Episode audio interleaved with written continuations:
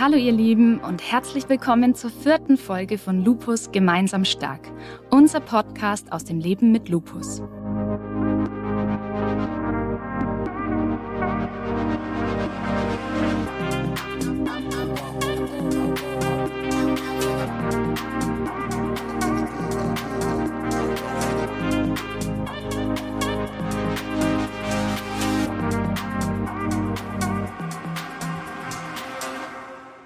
Freue mich und bin schon sehr gespannt, welchen Input wir heute von euch und von unserem Experten bekommen.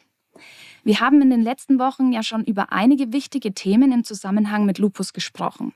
Zum einen war ein wichtiges Thema Fatigue, ein Symptom, mit dem viele von uns zu kämpfen haben und das oft sehr unangenehme Einschränkungen in unserem Alltag mit sich bringt.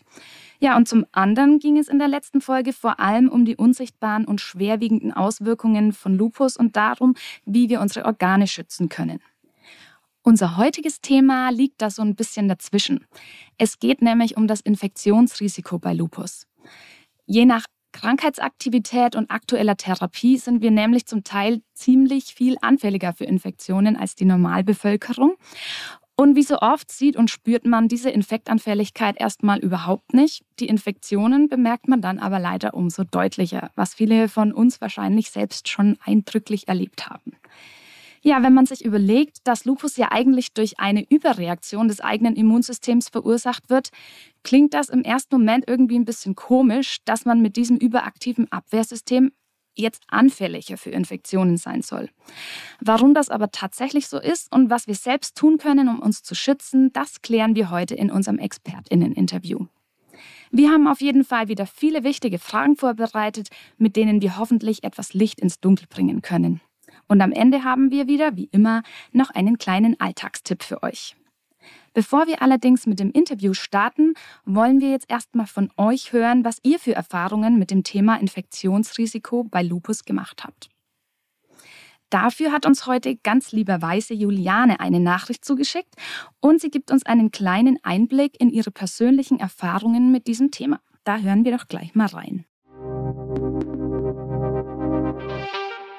Hallo zusammen, ich bin Juliane vom Podcast Chronisch Ikonisch und ich habe seit 13 Jahren die Diagnose Lupus.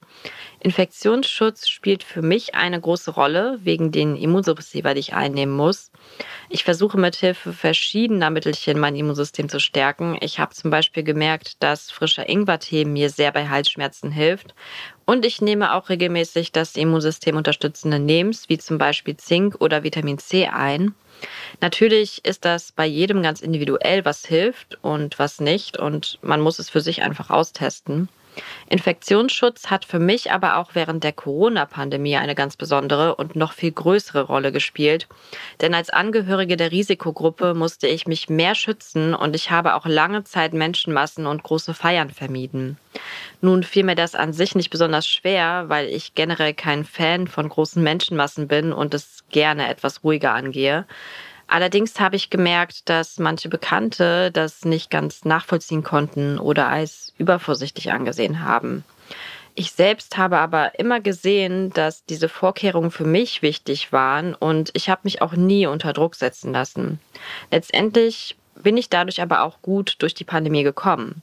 Diese Erfahrungen haben mir aber auch leider gezeigt, dass es mitunter immer noch an Verständnis für die Risikogruppe mangelt. Und ich hoffe sehr, dass ihr mit dieser Folge auch noch mehr auf das Thema aufmerksam machen könnt.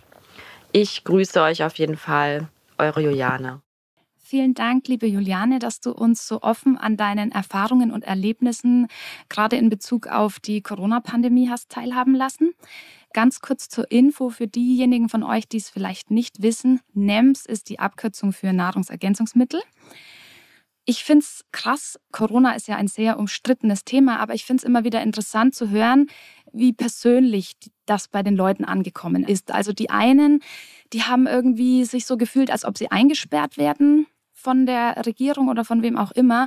Und die anderen, eben vielleicht Menschen, die zur Risikogruppe gehören, die ein bisschen Schiss hatten vor einer Infektion, dass die eventuell schwerwiegend verlaufen könnte, die haben sich eigentlich teilweise eher so gefühlt, als ob gar nicht genug Rücksicht auf sie genommen wurde oder sie haben sich nicht verstanden gefühlt, auch nicht verstanden gefühlt, dass sie eben vorsichtig waren, dass sie große äh, Menschenmassen gemieden haben, te teilweise ein bisschen vorsichtig waren auf Feierlichkeiten. Und da sieht man mal, wie unterschiedlich Dinge wahrgenommen werden. Ich finde auf jeden Fall, dass das jetzt ein perfekter Übergang ist, um zu unserem Interview zu kommen und uns noch ein bisschen intensiver mit dem Thema Infektionsschutz auseinanderzusetzen. Und ich habe ja gerade schon erwähnt, dass wir natürlich auch heute wieder einen Experten zu uns eingeladen haben. Und damit uns die Zeit nicht davonläuft, legen wir gleich mit dem Interview los. Herr Dr. Gamal Shehab ist Oberarzt für Rheumatologie an der Uniklinik in Düsseldorf und er verrät uns heute, was es mit dem Thema Infektionen bei Lupus-Betroffenen auf sich hat. Gamal, herzlich willkommen bei unserem Podcast. Ich freue mich sehr, dass du heute hier bist und dass du dir die Zeit für uns nimmst. Danke, Becky. Ich bin auch froh, hier dabei zu sein. Schön. Ja, dann fangen wir doch gleich mit einer kurzen allgemeinen Verständnisfrage an, die ich schon in der Einleitung erwähnt habe. Ist das Immunsystem bei uns Lupus-Betroffenen jetzt eigentlich eher über- oder unteraktiv? Ja, im, im, Prinzip ist es ja beides. Das ist ja das Besondere eigentlich bei den Autoimmunerkrankungen, dass wir eine Situation haben, wo das Immunsystem mit seinen vielen Abwehrzellen sich fälschlicherweise gegen die eigenen, gegen den eigenen Körper, gegen die eigenen Körperzellen ja, richtet und dort dann quasi Entzündung auch in den Organen oder in den Organsystemen auslöst, was dann wiederum zu den ja, Symptomen oder den Schäden führt. Und das ist ja nicht nur beim Lupus so, aber auch bei den anderen Autoimmunerkrankungen. Und eigentlich ist die Funktion ja quasi Bakterien und Viren abzuwehren im Körper. Aber es ist eigentlich so sehr mit dieser Autoaggression, also mit diesem Bekämpfen des eigenen Körpers beschäftigt, dass es die ursprüngliche Funktion nicht mehr in der Art durchführen kann. Oder nicht mehr in dem Ausmaß, wie es nötig wäre. Das führt letztlich dazu, dass es zu dieser Immunschwäche durch die Krankheit bereits kommt.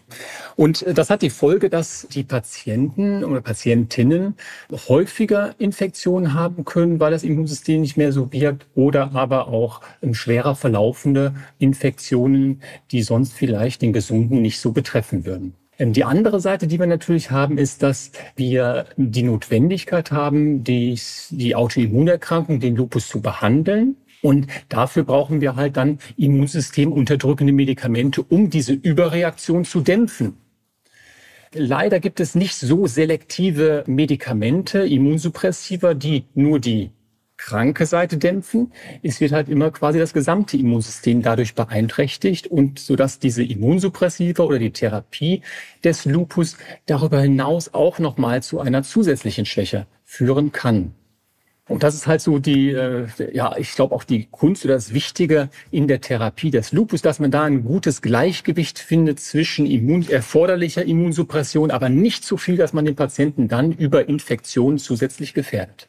Das heißt, wir haben sozusagen als Betroffene das Problem, dass zum einen allein durch die Erkrankung unser Immunsystem schon irgendwie an der falschen Stelle beschäftigt ist und deswegen nicht mehr so an der richtigen Stelle arbeitet und zum anderen eben teilweise durch die Medikamente noch mehr unser Immunsystem im Prinzip unterdrückt wird und deswegen auch schlechter gegen eventuelle Krankheitserreger vorgehen kann. Genau, das sind, das sind genau die beiden Punkte und es ist einfach extrem wichtig, weil man muss sagen, die Infektionen, die gehören zu den ganz bedeutenden Komplikationen bei Patientinnen Patienten mit Lupus. Ne? Und es ist umso wichtiger, dass man die kontrolliert hält, ähm, um langfristig halt eine gute Lebensqualität und wenig Schaden sicherzustellen. Welche Infektionen genau sind denn dann eigentlich für uns Betroffene besonders gefährlich? Naja, im Endeffekt ist das jede Infektion. Ich meine, auch Infektionen, die jetzt beim gesunden, ja, leicht verlaufen, können halt bei Patienten mit Lupus eine größere Rolle spielen. Aber das ist halt auch ein Thema mit Impfung. Man weiß halt, dass über die normalen Infektionen hinaus, die jeder kennt, halt Infektionen bei Immunsupprimierte wie Pneumokokken, Meningokokkeninfektionen, Herpes-Zoster-Infektionen eine größere Rolle spielen als beim Gesunden, weil sie halt im Verlauf dann nachhaltiger Probleme machen. Und deshalb ist die Vermeidung von solchen Infektionen natürlich von großer Bedeutung. Du hattest gerade schon das Thema Impfen angesprochen. Müssen wir als Lupus-Betroffene uns öfter impfen lassen? Ja, also öfter impfen würde ich jetzt nicht sagen, weil die Anzahl der Impfungen, die ist, äh, die ist identisch, aber ähm, man, man sollte sich gegen ähm, mehr impfen lassen und man sollte das Impfen wirklich als eine Chance sehen, äh, sich vorbeugend zu schützen. Ich glaube, das ist eigentlich das ganz Entscheidende. Wir können durch die Vermeidung des Auftretens von Infektionen durch Impfungen oder das Abschwächen der Reaktion auf eine Infektion durch eine stattgehabte Impfung, kann man natürlich schon viel Probleme ja, vermeiden. Und äh, da gibt's halt eigentlich von allen Fachgesellschaften ja ganz klare Empfehlungen, dass Patienten unter Immunsuppression oder mit Autoimmunerkrankungen, mit bestimmten, wozu auch der Lupus gehört, die Standardimpfungen der Ständigen Impfkommission auch erhalten sollte, weil man weiß, dass es halt hilfreich ist und darüber hinaus noch zusätzliche Impfungen. Das ist einfach ein ganz wichtiger Aspekt. Man muss halt da berücksichtigen, dass ähm, Impfungen bei Patienten unter Immunsuppression, also unter immunsuppressiven Medikamenten, die das Immunsystem dämpfen, dass die ja so ein bisschen geplant werden müssen. Also man kann die nicht zu jedem Zeitpunkt geben. Jemand, der sehr viel Cortison gerade bekommt, weil er gerade einen Schub hat, der wird nicht gut auf eine Impfung ansprechen, so dass man eigentlich nach Möglichkeit die Impfung schon sehr vorausschauend planen sollte. Und es ist halt letztlich eine eigentlich eine Maßnahme, ja, die jeder für sich auch vorantreiben kann. Auch die Patienten können ihre Hausärzte aktiv ansprechen, ähm, ihren Rheumatologen aktiv ansprechen. Das ist mittlerweile, glaube ich, so ein bisschen Standard geworden, dass die Rheumatologen mit drauf achten, aber dennoch kann es mal vergessen werden. Und da ist, glaube ich, ganz gut, wenn man selber noch mal mit dran denkt ähm, und diese Chance, sich noch besser zu schützen, auch nutzt. Ja, sollte ich vielleicht auch mal wieder machen. Vielen Dank für den Hinweis. Ähm, welche Tipps hast du denn noch so für uns? Was können wir als Betroffene selber tun, um das Infektionsrisiko für uns so gering wie möglich zu halten? Ja gut, es gibt natürlich so Allgemeinmaßnahmen. Ich meine, das kennen wir ja zu Genüge aus der ganzen Covid-Geschichte, die ja auch gerade in dem Einspieler ähm, angesprochen wurde, äh, dass man auf Desinfektion achtet, auf Händedesinfektion, auf das Vermeiden von, äh, ich sag mal, Infektionshotspots. Ähm, ich glaube, das ist eine ganz wichtige Sache. Hände waschen, Hände waschen, Hände waschen, wie wir es kennen. Aber halt auch, ähm, dass wir für uns selber überlegen, wenn man gerade stark immunsupprimiert ist, weil man vielleicht gerade einen Schub durchgemacht hat und viel Cortison hat, dann würde ich vielleicht halt auch kein Risiko eingehen und dann vielleicht Menschenmassen meiden. Das soll bitte nicht so eine Grundhaltung sein, dass man das grundsätzlich macht. Man will ja auch noch leben, aber dass ich in solchen Situationen, wenn ich gerade sehr, sehr viel Cortison nehme, dann vielleicht auf den Verwandtenbesuch, wo viele Kindergartenkinder sind, die vielleicht krank sind, dann halt verzichte oder das verschiebe. Also ich glaube, das ist wichtig. Impfungen, was wir angesprochen haben, selber darauf achten, schauen, dass mein Impfstatus komplett ist, dass ich das vorausschauend plane. Das ist wichtig. Auch daran denken, dass wenn ich mich selber nicht impfen kann, weil ich vielleicht starke Medikamente bekomme, starke Immunsuppressiva, die ein Impfansprechen verhindern, dass ich dann mit meinen Verwandten, meinen Angehörigen rede, dass die vielleicht darauf achten, geimpft zu sein. Das ist dann so eine, ja, eine Immunität durch das direkte Umfeld. Das direkte Umfeld ist geschützt durch Impfung und kann mich nicht mehr anstecken. Auch das ist eine, eine wichtige Sache, die man mit Angehörigen besprechen kann. Dann haben wir vorhin gehört, den Einsatz von Nahrungsergänzungsmitteln propagiere ich nicht immer. Ich denke, durch eine gesunde Ernährung kann man ganz vieles erreichen. Und ich glaube, das grundlegend Wichtige ist auch ein gesunder Lebensstil gesund essen, körperliche Aktivität, wirklich auf die Ernährung achten, das Meiden von, von Noxen, von sowas wie Rauchen, übermäßiger Alkoholkonsum. Das sind alles Sachen, die das Immunsystem quasi nachteilig beeinträchtigen können. Ja, und das Letzte, was man dann vielleicht gemeinsam aber mit dem behandelnden Rheumatologen oder Hausarzt wirklich machen muss, ist ähm, natürlich die optimale Behandlung der Erkrankung. Also auch da auch hinterher zu sein zu schauen, ist die Therapie, die ich gerade bekomme, ist die für mich noch angemessen? Zu viel Therapie würde keinen zusätzlichen Benefit für die Erkrankung bringen, aber möglicherweise eine erhöhte Gefährdung für Infektionen. Und dann kann man vielleicht die Therapie anpassen und ähm, so eine Therapie sollte halt immer ja ganz individuell abgestimmt sein auf Person und auch auf diese Lebenssituation. Das sollte man halt durchaus immer wieder hinterfragen und dafür sind diese regelmäßigen Kontrollen beim Arzt halt auch da. Ja, du hattest gerade schon ganz kurz die Nahrungsergänzungsmittel angesprochen und gemeint, dass du die nicht so sehr propagierst normalerweise. Das wäre jetzt auch meine nächste Frage gewesen und ich stelle sie jetzt ein bisschen anders. Und zwar, es ist ja so, dass auch oft gesagt wird, dass Menschen mit Autoimmunerkrankungen einen erhöhten Bedarf an Vitaminen und Mikronährstoffen haben, beziehungsweise eben teilweise auch oft durch irgendwelche Darmprobleme die Nährstoffe gar nicht so gut aufnehmen können, wie jetzt ein gesunder Mensch das vielleicht kann. Deswegen werden dann teilweise eben Nahrungsergänzungsmittel empfohlen. Was denkst du dazu? Was ist deine Meinung dazu? Also ich, ich denke, das Problem ist, dass es da einfach viel zu wenig gute Studien, die den Nutzen von Nahrungsergänzungsmitteln belegen. Und ich glaube, durch eine konsequente, gesunde Ernährung kann man vieles erreichen. Und ich bin mir sicher, dass natürlich auch, auch Substanzen, die in Nahrungsergänzungsmitteln drin sind, von Nutzen sein können. Also das berichten ja auch viele Patienten, die eine bestimmte Ernährung durchführen, die, die etwas einnehmen, die dann Benefit spüren. Und warum soll man es dann nicht weitermachen? Nur ich glaube, man kann halt nicht generell bestimmte Sachen empfehlen. Auch da ist es sehr individuell. Und ich denke halt, vieles kann man halt durch die Einnahme von den natürlichen Produkten, vorhin hatten wir auch Ingwer, äh, war ja auch angesprochen, super Sache, nicht jedermanns Sache vom Geschmack her, aber ich glaube, da muss man nicht immer Geld für bezahlen. Man sagt ja auch immer, die unverarbeiteten Produkte sind nicht selten gesünder. Ja, vielen Dank da auch für deine Einschätzung. Damit sind wir mit unserer Expertenzeit heute auch schon fast wieder am Ende. Aber eine letzte Frage habe ich noch an dich, und zwar unsere Faktencheck-Frage. Es geht heute darum, sehr umstrittenes Thema, stimmt es, dass durch Impfungen ein Lupusschub ausgelöst werden kann? Ja, das ist natürlich immer ein, ein, Thema, was, was uns die letzten Jahre auch viel beschäftigt hat, in den letzten, in den Corona-Jahren, weil das ja auch da immer ein Thema war. Und man muss sagen, äh, im Großen und Ganzen nein. Es gibt zwar viele Einzelfallberichte, wo, wo es nach einer Impfung zu einem Schub kam. Es gibt aber genauso ähm, Berichte, wo es nach einer Impfung zu einer klinischen Besserung kam. Und wenn man diese, diese Untersuchungen in größeren Studien analysiert, ähm, dann gibt sich kein, keine systematische Abweichung. Ja, es gibt also kein systematisches Zeichen, dass ähm, das wirklich schubauslösend ist. Noch bessere Daten als zu den Covid-Impfungen gibt es eigentlich zu Grippeimpfungen oder zu Pneumokokkenimpfungen, wo es größere Fallkontrollstudien gibt, wo man halt auch nicht sehen konnte, dass es über das statistisch zu erwartende Maß hinaus ähm, zu, ähm, zu vermehrten Auftreten gekommen ist. Dennoch kann es natürlich sein, dass der Einzelne gemerkt hat, oh, ähm, ich habe mich viel schlechter gefühlt oder ich hatte einen kleinen Schub danach. Äh, Im Prinzip ist ja jede Impfung so eine kleine Aktivierung des Immunsystems, die ja auch gewünscht ist. Aber dennoch, man muss natürlich schauen, was war das für eine Reaktion? Und man muss das dann natürlich immer so ein bisschen im Kontext setzen, ähm, wie ist das Risiko-Nutzen der Impfung? Ja, ist das Risiko für die Impfung, ein Problem durch die Impfung zu kriegen, höher als das Risiko, nachher durch die Infektion ein Problem mit meiner Krankheit zu kriegen. Und wenn man das halt überlegt, dann ist es eigentlich in fast allen Fällen so, dass die Impfung eher ähm, ein geringeres Risiko hat als einen größeren Nutzen. Okay, alles klar. Vielen Dank für deine Einschätzung dazu. Ganz kurz zusammengefasst sollten wir auf jeden Fall auf dem Schirm haben, dass Impfen und auch Infektionsschutz allgemein ein sehr, sehr wichtiges Thema für uns ist.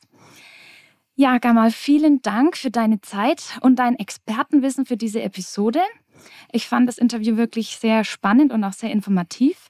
Schön, dass du da warst und damit verabschiede ich mich auch heute schon wieder von dir. Vielen Dank, Becky, dass ich hier sein konnte und viel Spaß noch. Danke. Von euch äh, verabschiede ich mich nämlich noch nicht, ihr lieben Zuhörerinnen und Zuhörer. Bei uns geht es nämlich jetzt mit unserem Lupus Lifehack weiter. Kennt ihr das auch? Ihr habt einen Arzttermin und habt eigentlich lauter wichtige Dinge und Fragen in eurem Kopf, die ihr unbedingt klären wollt. Und auf dem Rückweg nach Hause bemerkt ihr, dass ihr mindestens die Hälfte davon vergessen und nicht angesprochen habt. Ich kenne dieses extrem ärgerliche Gefühl auf jeden Fall sehr, sehr gut und ich habe auch nicht wirklich eine Ahnung, woran das liegen könnte. Vielleicht liegt es am Zeitdruck, den man ja doch irgendwie immer ein bisschen spürt, wenn man beim Arzt ist, oder es liegt an den vielen Fragen, die einem erstmal gestellt werden. Oder vielleicht ist man auch bei solchen Terminen einfach doch immer noch ein bisschen aufgeregter, als man sich das nach der Menge an Arztterminen, die man schon erlebt hat, denken mag. Wahrscheinlich ist es eine Mischung aus allem. Auf jeden Fall, um dieser Vergesslichkeit oder Aufregung ein bisschen was entgegenzusetzen bzw. dem total entgegenzuwirken, habe ich einen wirklich effektiven Tipp für euch. Es geht nämlich letztlich um gute Vorbereitung. Dazu empfehle ich ein kleines Notizbuch oder auch eine Notiz-App auf eurem Smartphone. Ich persönlich nutze lieber das Smartphone, weil ich das wirklich immer griffbereit habe und ich sowieso bei jedem Arzttermin dabei habe. Ja, aber das ist natürlich eine ganz persönliche Vorliebe und das muss jeder für sich entscheiden, was er da lieber mag. Diese Notizen können auf jeden Fall sehr gut dabei helfen, um alle Arzttermine vor- und nachzubereiten. Zwischen den Terminen haben wir jederzeit die Möglichkeit, unsere Fragen, neue Beschwerden oder vielleicht auch mögliche Nebenwirkungen, die uns in den Kopf kommen, zu notieren und sie beim nächsten Arztbesuch dann der Reihe nach durchzugehen und abzuhaken und damit auch keine Fragen mehr zu vergessen. Während des Arztgesprächs könnt ihr die Antworten auch gleich mit notieren. Im Notizbuch sollte man dafür dann ein bisschen Platz zwischen den Fragen lassen. Und es kann auch wirklich hilfreich sein, weil wir wissen ja alle, dass Mediziner und Medizinerinnen manchmal eine eigene Sprache sprechen und hin und wieder auch ein bisschen das Verständnis dafür fehlt, dass wir als Laien mit manchen Begriffen nichts anfangen können. Ja, und das führt leider dann auch hin und wieder dazu, dass man sich als Patient bzw. als Patientin ziemlich erschlagen fühlt und die Informationen gar nicht richtig verarbeiten kann. Deswegen schreibt euch die wichtigsten Punkte am besten mit und fragt gleich nach, wenn euch beim Notieren irgendwie was unklar ist. Ein weiterer Vorteil der Notizen ist übrigens auch, dass man Antworten und wichtige Infos von Ärztinnen und Ärzten nochmal nachlesen kann. Das ist auch wirklich sehr hilfreich. Und falls einem dann beim Durchlesen im Nachhinein doch nochmal was auffällt, was man nicht ganz verstanden hat, ist das überhaupt kein Problem, weil man kann die Frage einfach gleich wieder auf die Liste für den nächsten Arzttermin setzen. Ja, ich finde diese Notizen auf jeden Fall wirklich immer sehr, sehr hilfreich, weil ich dann wichtige Informationen immer gleich griffbereit habe, um nochmal was nachzulesen und weil ich damit auch wirklich deutlich entspannter zu meinen Arztterminen gehe und keine Angst mehr haben muss, dass ich irgendwas Wichtiges vergessen könnte. So, ihr Lieben, das war's dann auch schon wieder für heute. Ziemlich verrückt, wie schnell so eine Episode immer wieder vorbeigeht. Aber ich hoffe, dass ihr auch heute wieder wirklich einiges für euch mitnehmen konntet. Punkte, die euch in eurem Alltag mit Lupus auch wirklich weiterhelfen. Ich habe heute auf jeden Fall ein paar Zusammenhänge verstanden, die mir vorher noch nicht so ganz klar waren. Und wie schon erwähnt, ich muss unbedingt mal wieder mit meinem Arzt über meinen Impfstatus reden, ob da auch wirklich alles so passt. Um nochmal kurz zusammenzufassen, was wir heute mitnehmen können. Als Lupus-Betroffene haben wir ja gleich aus zwei Gründen ein erhöhtes Infektionsrisiko.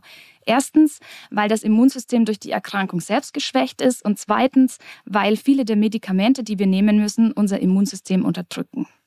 Und das sollen sie ja eigentlich auch, weil unsere Probleme genau dadurch ausgelöst werden, dass unser überaktives Immunsystem körpereigene Zellen angreift.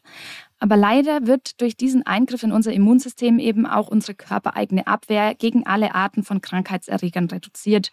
Und die Folge davon kann dann eben sein, dass wir Infektionen bekommen, die bei gesunden Menschen eigentlich ziemlich harmlos verlaufen, bei uns Lupus-Betroffenen aber wirklich zu schweren Komplikationen führen können. Deshalb ist es für uns als Betroffene auch besonders wichtig, auf einen aktuellen Impfschutz und ausreichende Hygienemaßnahmen zu achten. Ich wiederhole sie nochmal ganz kurz. Also zum Beispiel größere Menschenansammlungen in geschlossenen und unbelüfteten Räumen zu meiden, gerade eben, wenn wir gerade eine hohe Cortisondosis nehmen und natürlich grundsätzlich auf einen gesunden Lebensstil zu achten. Das kommt irgendwie immer wieder mit vor. Es scheint sehr wichtig zu sein. Genau, und dazu gehört nicht nur eine gesunde Ernährung, sondern eben auch ausreichend Bewegung und Stressabbau. Damit verabschiede ich mich auch schon wieder von euch heute. Vielen, vielen Dank, dass ihr wieder dabei wart und dass ihr uns zugehört habt. Ihr könnt Lupus gemeinsam stark auch direkt abonnieren, um keine Folge zu verpassen. Und über eine Bewertung von euch freue ich mich natürlich auch immer sehr. Alle wichtigen Links und Infos zum Podcast findet ihr wie immer in den Show Notes. Ansonsten hören wir uns in zwei Wochen wieder und ich freue mich schon sehr auf euch. Bis bald!